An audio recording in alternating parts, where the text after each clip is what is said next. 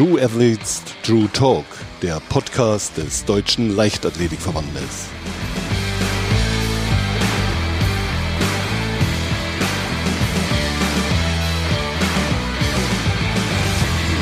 Herzlich willkommen zum ersten Podcast True Athletes True Talk. Der Name soll hier in den folgenden Wochen und Monaten Programm sein, denn hier wollen wir die Geschichten der Athleten erzählen, die Menschen hinter den Leistungen zu Wort kommen lassen und auch persönliche ähm, Erfahrungen transportieren, die den Hörern auch ja, nutzen können und die inspirieren können.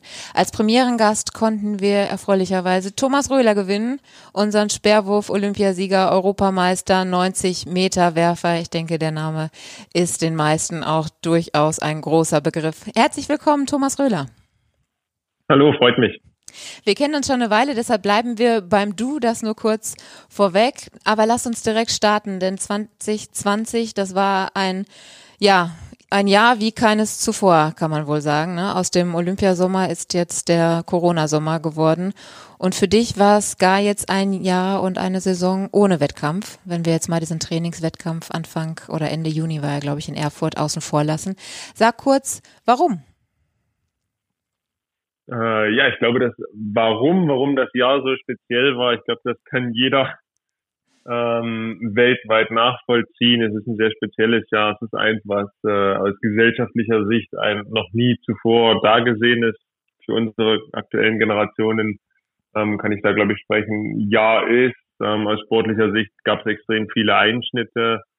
Wir haben eine Olympiaverschiebung erlebt. Wir haben ja, eine, eine sehr, sehr lange Phase der Unplanbarkeit erlebt und ähm, jeder hat sich bemüht, selbst das Beste aus der Situation zu machen. Und mein Trainer und ich haben äh, relativ früh ja so ein bisschen die Chancen abgewogen, die wir in dieser Situation sehen. Wir haben toi toi toi, circa April rum kann man dann mal als Termin nehmen, wirklich wieder eine sehr solide Trainingssituation gehabt, ähm, die sich gut angefühlt hat, die sich richtig angefühlt hat, ähm, die auch Intensitäten zugelassen hat, haben dann anderthalb, zwei Monate einfach mal trainiert, weitergemacht, sehr allgemein trainiert.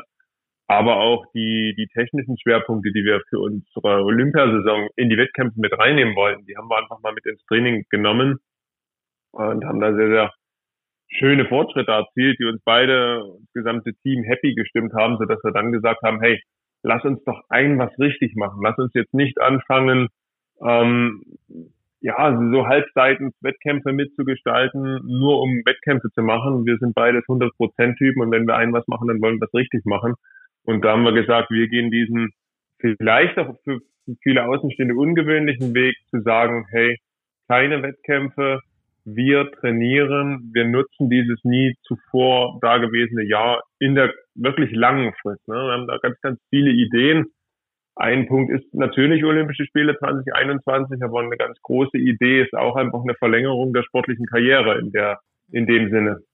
Andere Athleten haben ähm, entsprechend andere Wege gewählt. Also aus dem eigenen Team kann man jetzt sagen, zum Beispiel Johannes Vetter hat diesem Jahr schon, dieses Jahr schon mehrfach über 90 Meter geworfen. Wie verfolgst du das jetzt als Außenstehender?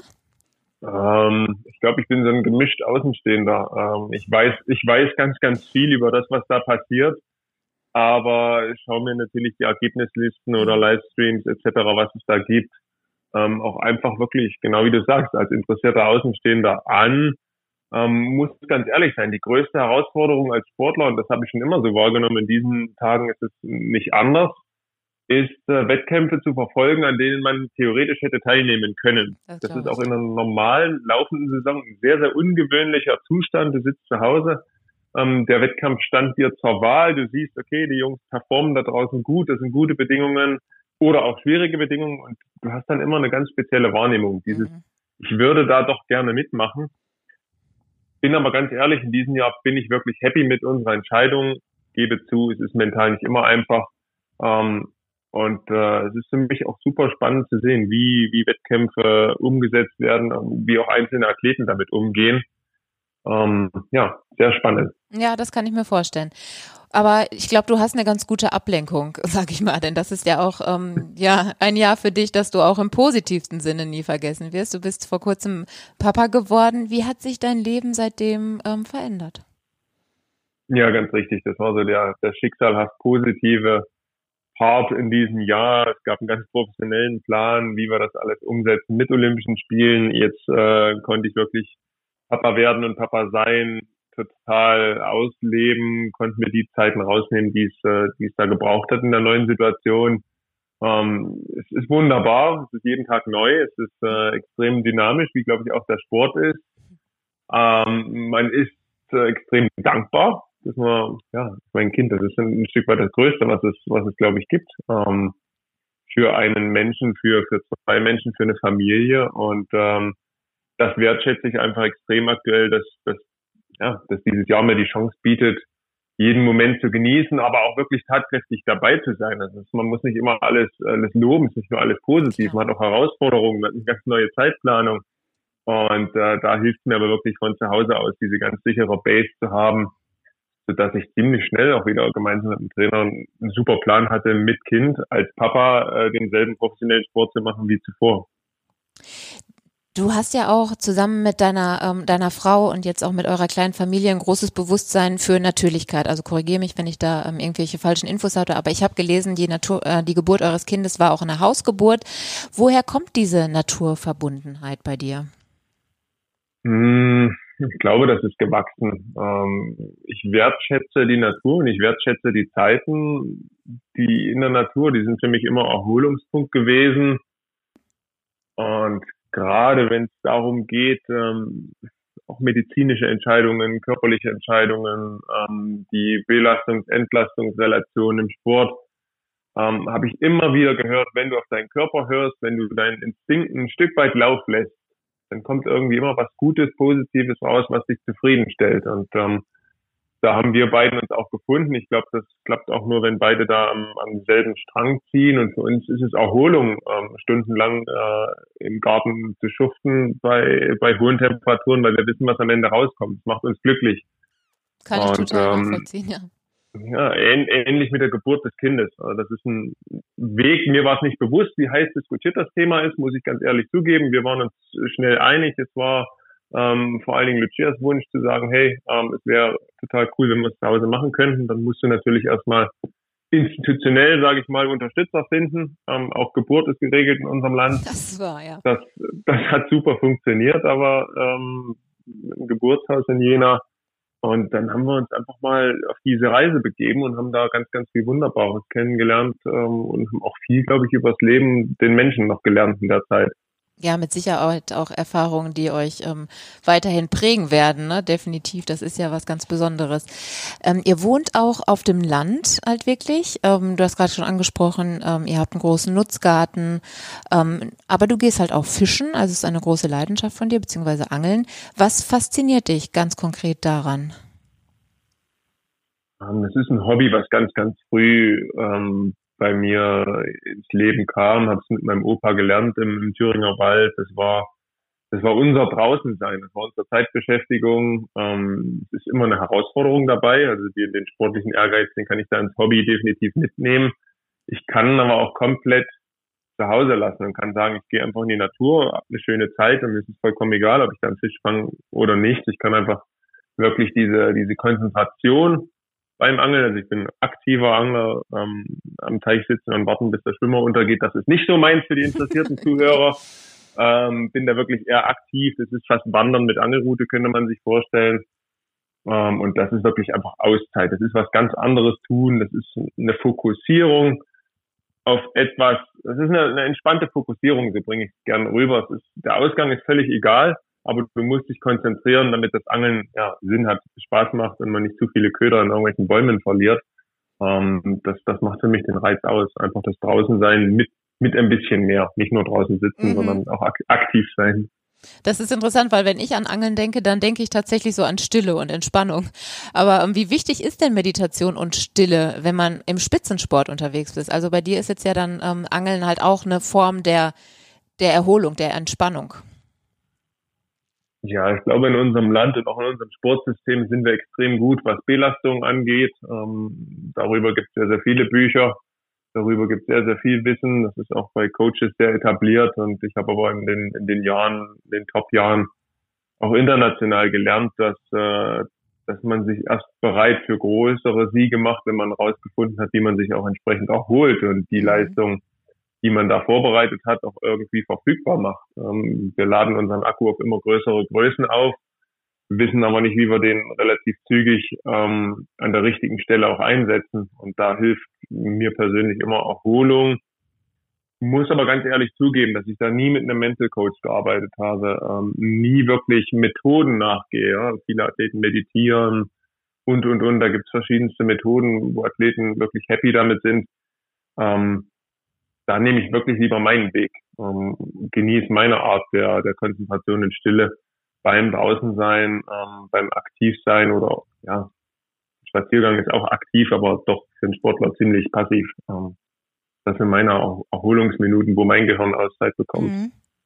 Sind das auch so Tipps, die du an, an deine Follower oder an deine Fans halt irgendwie so weitergibst? Also du bist ja auch in den sozialen Netzwerken ähm, sehr aktiv und präsent und ich kann mir vorstellen, dass da ja auch einige Fragen auch in dieser Richtung ähm, an dich gestellt werden. Hast du da irgendwie so ein, so ein so ein Paket, was du dann gerne diesen ähm, Fragenden an die Hand gibst? Oder sagst du, da ist jeder so individuell gestrickt, da musst du seinen eigenen Weg finden?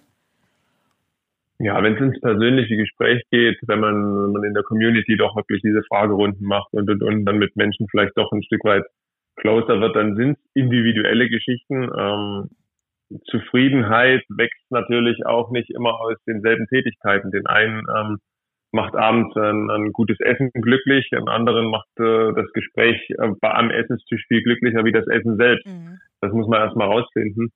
Ähm, klar helfe ich sehr gern der Community, aber ähm, ja, das, äh, das Ende vom Lied ist meistens höre auf deinen Körper ähm, und sei so mutig, das auch mit deinem Umfeld zu besprechen. Weil ganz häufig spüre ich bei jungen Athleten, ähm, die haben eigentlich dieses Gefühl, für sich selbst, was es bedarf. Ähm, die entwickeln aber erst ganz, ganz spät den Mut ja. und auch die Fähigkeit, dieses, diese eigenen Bedürfnisse zu formulieren. Und da, da sehe ich meine Rolle, Mut zu geben, zu sagen, hey, ähm, hört auf euren eigenen Körper, findet euren Weg. Und äh, dann sehe ich mich doch eher als, als inspirierender Motivator und nicht als einer, der, der den richtigen Weg kennt und den publizieren will, weil ich glaube, den gibt es nur individuell. Mhm. Auch über diese private Ebene hinaus ist deine Meinung ja ähm, gefragt. Also ich denke da jetzt in die Richtung äh, der Athletenkommission, wo du ein Mitglied bist im Weltverband World Athletics. Wie viel Mitsprache hast du da konkret? Das ist ein sehr, sehr spannendes Thema und das ist sogar eine Frage, die ich mir selber immer wieder stelle. Ich habe das Amt ähm, sehr gern angenommen. Ich führe es auch immer noch sehr gern aus, aber bin mir täglich bewusst, dass wir irgendwie immer noch nur mit einer Council-Stimme arbeiten als Athletenkommission. Ähm, wir haben wirklich wöchentlich spannende, wichtige Themen, die wir über Kontinente hinweg in, in, in verschiedensten Zoom-Calls etc., pp, E-Mail-Runden bearbeiten, wo auch meine persönliche Meinung immer wieder mit einfließt, die wird zu einer Athletenmeinung zusammengeformt. Die ist häufig sehr konkurrent, auch weltweit. Das ist ein sehr, sehr schönes ähm, Bild, eins, was mir auch wirklich immer wieder Mut macht. Aber im Großen und Ganzen müssen wir ja diese, diese soften Beziehungen ausnutzen, dass wir wirklich nah am Sebastian Coe beispielsweise dran sind, dass wir nah am Competition Department dran sind. Das hilft ein Stück weit. Ich bin aber immer noch der Meinung, dass diese gesamte Athleten Mitbestimmungsgeschichte, sei es im DOSB, sei es Athleten Deutschland, äh, sei es in unserer Sportart in World Athletics mit der Athletenkommission oder jetzt auch nach der Athletes Association durch Christian Taylor, die wir dann auch wieder versuchen zusammenzuführen. Ähm, jeder muss da erstmal lernen, mit diesen Playern auch umzugehen. Von Athletenseite ist es was Neues. Ähm, von Strukturseite, von Verbandsseiten ist es auch definitiv was Neues ähm, ungewöhnlich, dass wir im Jahr 2020 über das Thema sprechen, dass Athletenmitbestimmung was Neues ist. Mhm. Aber jetzt beginnt der Lernprozess und ich bin guter Dinge, ähm, dass wir da noch viel Positives erleben werden. Der Einfluss wirklich in Entscheidungen, der muss weiter wachsen, damit die Sache wirklich einen Sinn hat. Ist die Sportpolitik auch ein Feld, das du dir so nach deiner sportlichen Karriere ähm, vorstellen kannst für dich selber? Definitiv bin ich aktuell bei den Themen häufig Ansprechpartner und mir fällt es auch leicht äh, abzuwägen. Ähm, mich freut die Chance zu haben, im Verein schon immer so weit etabliert zu sein, dass ich von den Jüngsten bis, äh, bis in die Seniorentrainingsgruppe Einblicke habe. Ähm, mir macht sowas auch Spaß, weil es eine Herausforderung ist. Ähm, formuliertes Ziel ist es noch lange nicht. Da ist nämlich einfach der, der Kopf noch viel zu sehr beim aktiven Athleten. Genau, ich wollte gerade sagen, im Hauptberuf bist du ja auch immer noch Speerwerfer, was uns ähm, persönlich ja. auch sehr freut. Aber wie passen, passen all diese Aufgaben in einen 24-Stunden-Tag? Hm. Wie, wie soll ich das sofort easy beantworten? Ich könnte, ich könnte, ich könnte ein Wort sagen. Das ist Zeitmanagement und eine gewisse äh, Belastungstoleranz. Ja. Ähm, man muss die Dinge gern tun. Man muss natürlich abwägen und immer wieder Prioritäten setzen. Ich glaube, es gab Jahre, da habe ich wesentlich mehr Zeit in andere Dinge investiert. Ähm, das, das ist so eine Wellenbewegung. Jetzt gerade mit Kind werden nochmal die Prioritäten sich verschieben und ähm, man kann nicht mehr so gut planen, wie man das vielleicht vorher konnte. Ähm, solange ich das sehr happy und auch immer wieder erfolgsbringend unter einen Hut bekomme, dann mache ich die Dinge gern, aber auch gerade an der Entscheidung, dass wir zum Beispiel das Yen Javelin Festival für die Olympiasaison ausgesetzt hatten, ähm, zeigt, dass ich das auch immer noch sehr rational mache und immer noch immer von einer Sache abhängig mache. Und das ist mein persönlicher sportlicher ähm, Fortgang, dass ich da happy bin, dass ich da keine Risiken eingehe, dass ich da aber auch immer wieder so trainiere, dass neue Erfolge natürlich ermöglicht werden können. Das ist immer das, das Hauptcredo. Und dahinter kommen die Geschichten, die mir A, Freude machen, Projekte, die ich einfach wirklich von Herzenslust ähm, begleite. Ähm, es ist aber, glaube ich, auch keine Lüge zu sagen, ähm, dass man als erfolgreicher Leichtathlet, um ja auch finanziell gut ausgesorgt äh, zu sein, um happy zu sein, dass man ein bisschen mehr Zeit investieren muss, als einfach nur Sperrarbeit werfen. Mhm.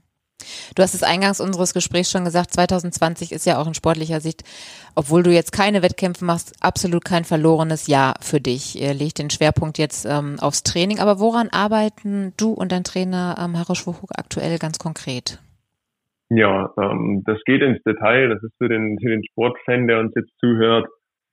Ähm, mir persönlich hat meine eigene Wurftechnik ähm, im Verlauf meiner Karriere mal gefallen, mal weniger gefallen. Und äh, wir gehen gerade ein Stück weit back to the roots. Also wir haben sehr, sehr viel technisch gearbeitet, sehr koordinativ gearbeitet. Ähm, wir haben definitiv nicht beim Urschleim angesetzt, aber hätte man mich als Außenstehender in der Halle beobachtet oder, oder auf dem Wurfplatz, hätte man gesagt, na gut, äh, warum macht jetzt ein Olympiasieger hier äh, 200 Steckwürfe? Das ist doch jetzt wirklich ungewöhnlich. Das, das müsste er doch eigentlich können. Ähm, sind da sehr happy, haben es äh, geschafft. Das ist ein sehr, schwieriger Prozess, irgendwo die Stellschrauben wieder ein Stück weit auf, auf zurückzudrehen. Man kannte mich als extrem stabilen Werfer, der sehr, sehr viele 87, 88er Serien abrufen konnte und dann äh, wurde daraus äh, so ein bisschen der Rekordjäger, der immer scharf auf ganz, ganz weite Würfe war, aber dann die Streuung war mir einfach selber zu viel geworden, ähm, was auch mit der Zeit irgendwann gefährlich wird. Der gesamte weltweite Sperrwurf hat sich ein Stück weit nenne es jetzt mal technisch brutalisiert. Das ist mehr das ähm, Anführungszeichen draufkloppen geworden, auch international. Dann haben wir es bei der WM erlebt, ähm, dass einer gewinnt, der sich auf das besonnen hat, was er eigentlich kann und was er erst frisch gelernt hat. Ähm, das ist einfach nur solides Speerwerfen und Speertreffen. Und genau die Besinnung ähm, auf einem recht hohen Level ist meinem Trainer und mir nicht bewusst geworden, aber wir haben den Mut gehabt zu entscheiden, dass wir, dass wir dahin wieder wollen und das bedarf sehr, sehr viel Zeit. Das bedarf äh, immer wieder so ein bisschen einer eigenen Überprüfung, eines eigenen Hinterfragens. Und ansonsten kennt man uns als innovatives Team und versuchen immer wieder das physische Training so anzupassen, dass einem auch nach zehn Jahren Speerwerfen nicht langweilig wird. Genau, du hast es gerade gesagt, ihr seid doch so ein bisschen so bekannt in der Szene als das kreative Duo und inspiriert ja auch immer wieder andere. Ich denke da jetzt nicht nur an eure Gen Javelin Workshops, sondern auch so an die Stichwort Streichholzwerfen, mentales Training, Slackline und so weiter. Aber was sind denn eure Inspirationsquellen?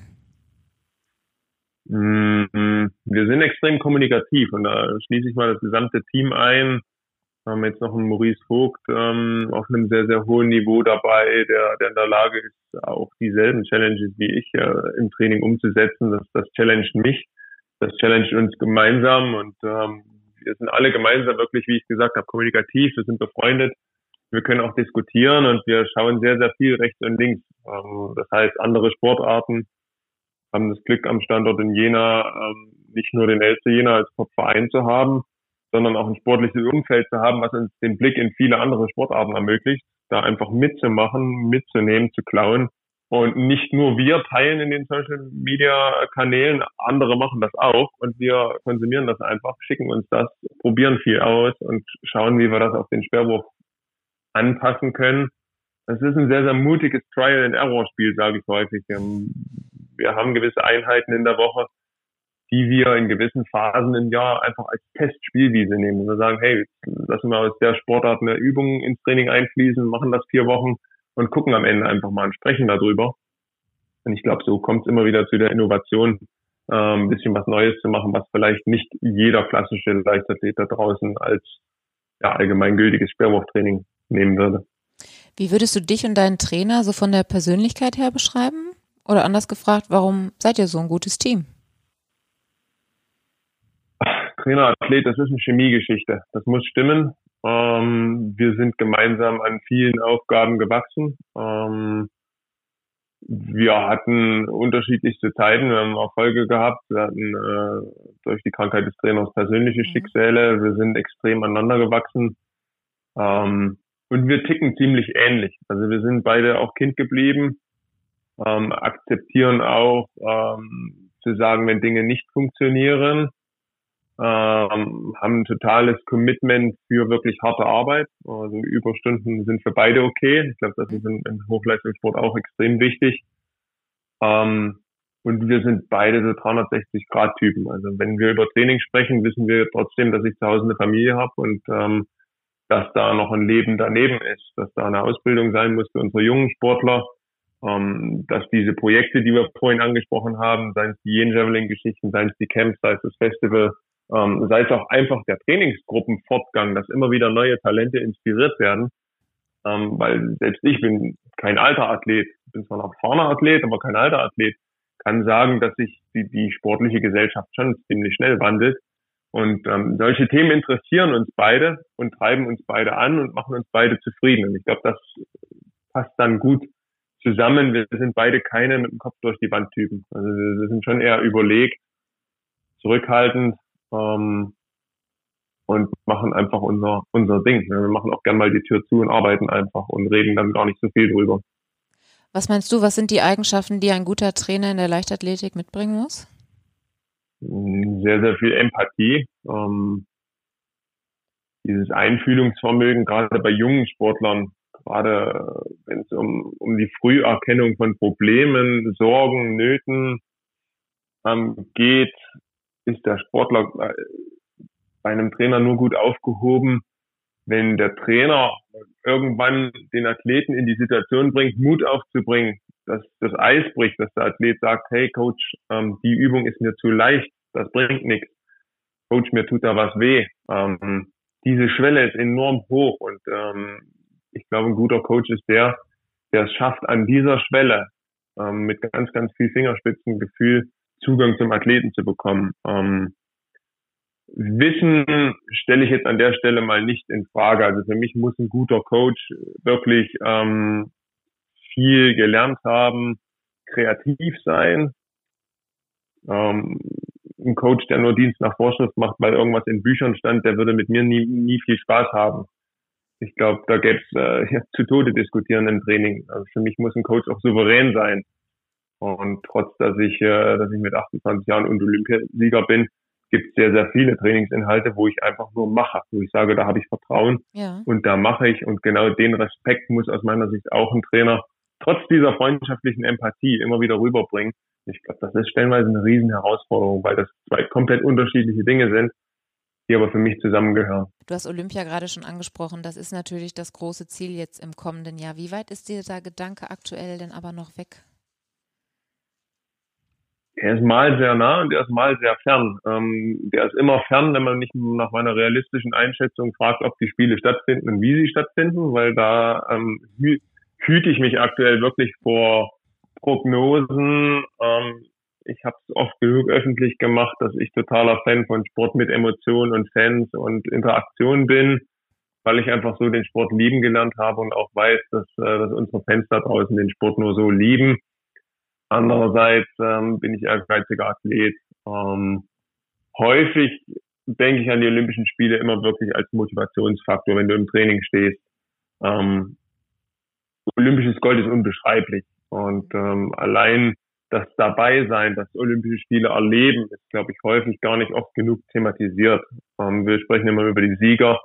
Ähm, gerade in diesen Jahren wie 2020, 2021, ähm, wenn Sport wieder neuen Stellenwert genießt, sollten wir alle darüber sprechen, dass, dass doch diese olympische Feuer und der Gedanke doch wirklich sehr, sehr toll sind. Und das motiviert mich sehr im täglichen Training, wirklich dieser olympische Gedanke zu sagen, du kannst, du hast die Chance, da nochmal teilzunehmen. Und das ist ein winziger Prozentsatz unserer Weltbevölkerung und der talentierten Sportler da draußen, die das je erleben können.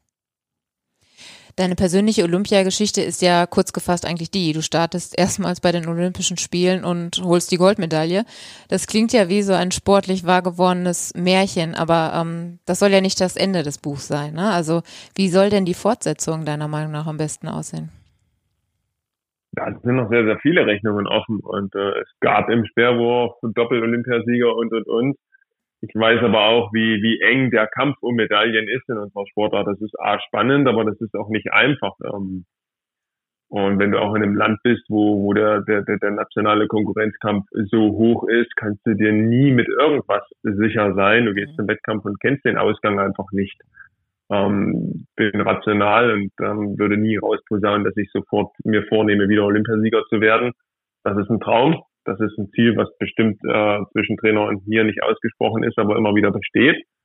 Ähm, aber rein rational wünsche ich mir einfach wirklich eine erfolgreiche Teilnahme, eine Finalplatzierung und dann der Kampf ums Podest. Und der entscheidet sich morgens beim Aufstehen am Finaltag. Ähm, kann, kann mir jeder was erzählen, aber so ist das nun mal. Das haben Sperbo-Finals gezeigt und gerade der Ausgang im letzten Jahr äh, war nochmal Beweis dessen, dass in unserer Disziplin wirklich jeder mit einem guten Tag und ein bisschen Vorleistung ähm, am Ende Medaillen abräumen kann. Absolut.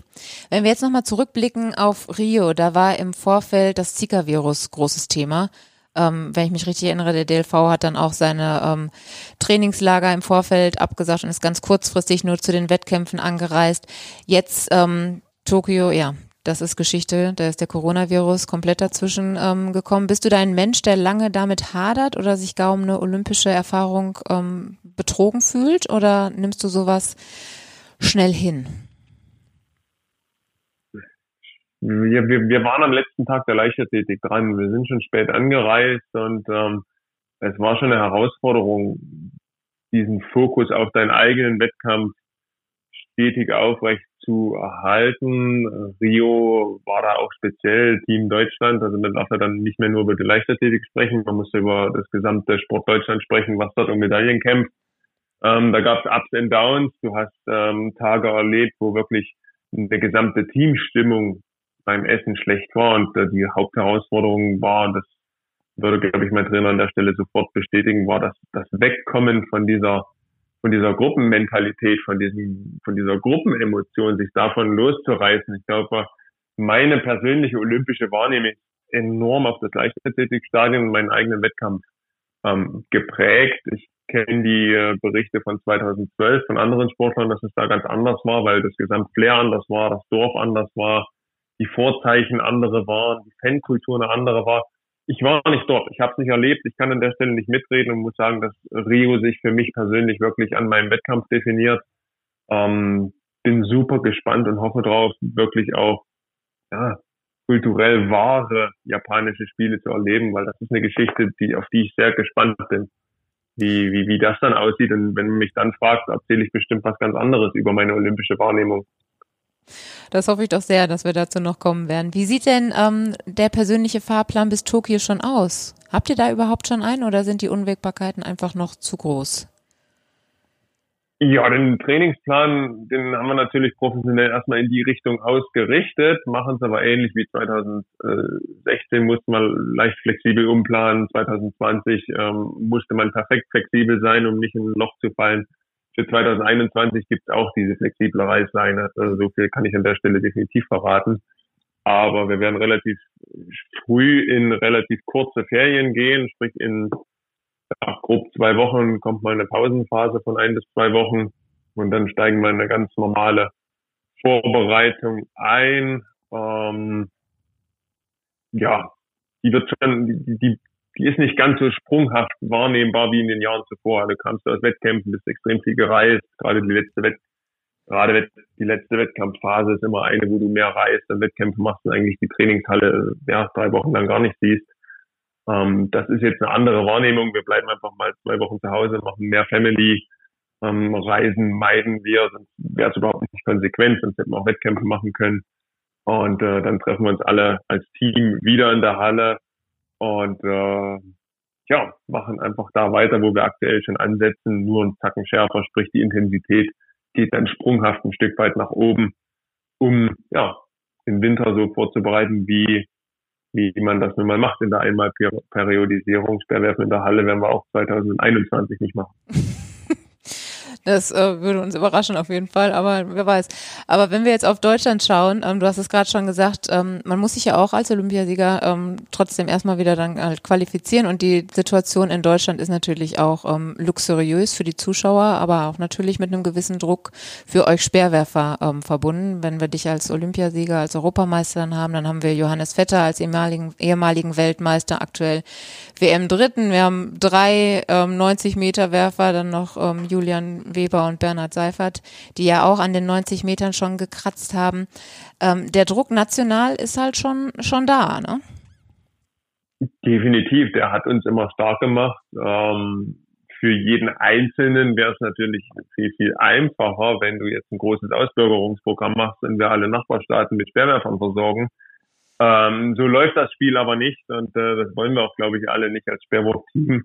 Ähm, wir lieben diesen engen Kampf, weil er uns hilft, international auch äh, wirklich Medaillen zu gewinnen, Wettkämpfe zu gewinnen und äh, dass man sich jedes Jahr behaupten muss, ist ein anstrengender Fakt, der uns besser macht. Und den sollten wir dann einfach mal hinnehmen und sagen, ja, dafür trainieren wir jeden Tag hart. Das macht uns besser wie andere Länder. Und äh, es ist auch trotzdem, du sagst, es ist ein Luxusfakt. Natürlich ist es das. Andererseits sind wir eine extreme Risikosportart, wo immer wieder enorme Kräfte lasten, sodass alle ähm, irgendwelche Kleinigkeiten mit sich rumtragen und ähm, dann sind wir doch froh, wenn wir wirklich immer wieder drei ähm, ja wirklich starke Pferde da an den Start bringen können für internationale Meisterschaften und wichtige Wettkämpfe. Wenn du so deine persönliche Vision für die nächsten Jahre oder dein künftiges Leben generell aufschreiben müsstest, wie würde so eine Vision aussehen? Ich bin schon zum Tag heute ein sehr, sehr zufriedener Mensch und äh, dieses Muss ist ein Stück weit aus meinem Leben getreten. Und das ist ein Fakt, der mich sehr, sehr glücklich macht, sehr dankbar macht. Ähm, habe im Sport, aber auch abseits dessen ähm, viel erlebt, habe aber auch noch viel vor. Und diese Ausgangslage, ein sehr, sehr zufriedener Athlet zu sein, einer, der seinem Sport gerne nachgeht und auch ähm, mit Horizont nachgeht. Ja. Es gibt, das, das, der Start ist lange her, aber auch mein Karriereende ist geplant recht lange hin. Ähm, gibt mir die Freiheit, immer wieder Prioritäten zu setzen in Jahren. Ähm, für mich persönlich, ich habe riesig Bock auf 2022, ähm, wieder European Games in München dann. Ähm, Oregon ist ein Ort für mich, wo, wo Leichtathletik ähm, einfach auch ein Stück weit eine Geburtsstätte fast hat. Ähm, es war ein, ein Running Ort des Eugene, aber auf diese Weltmeisterschaften bin ich enorm gespannt und so geht's peu à peu von Highlight zu Highlight rein sportlich. Und äh, daneben werde ich jetzt äh, ja einen neuen jungen Begleiter immer mal mit in der Halle haben und beim Training. Das ist auch eine wunderbare Situation. Ich ähm, werf da nicht mehr nur noch für mich selber. Ähm, du willst natürlich auch, Papa will dann das Kind stolz machen, die Mama stolz machen. Ähm, das sind ein Stück weit neue Emotionsfaktoren vielleicht. Und neben dem ähm, schwebt es mir ja vor aus unserem Sperrwurf-Event, was wir bewusst vor zwei Jahren als Festival getauft haben, über die Jahre ganz langsam, ganz gesund ähm, was Großes, Etabliertes wachsen zu lassen, ähm, weil es uns trotz der vielen Arbeit wirklich als Team und mich persönlich auch sehr, sehr glücklich stimmt, wenn wir dann wirklich hunderte internationale Sportler mit einem Lächeln wieder nach Hause schicken an dem letzten Tag immer. Und das will ich einfach peu à peu weitermachen. Und ein formuliertes Karriereziel von mir ist es auch als gesunder, aufrechtgehender Mann meine sportliche Karriere eines mhm. Tages ähm, beenden zu können. Und ähm, der Fakt, dass ich schon viel erreicht habe im Sport, wird mir helfen, diesen Tag auch ähm, ja, rational entscheiden zu können und das nicht ähm, ja, überemotional machen zu müssen. Wir freuen uns, deinen Weg weiter mitbegleiten zu dürfen und ich danke dir erstmal für das Gespräch. Thomas Röhler, vielen Dank. Sehr gern.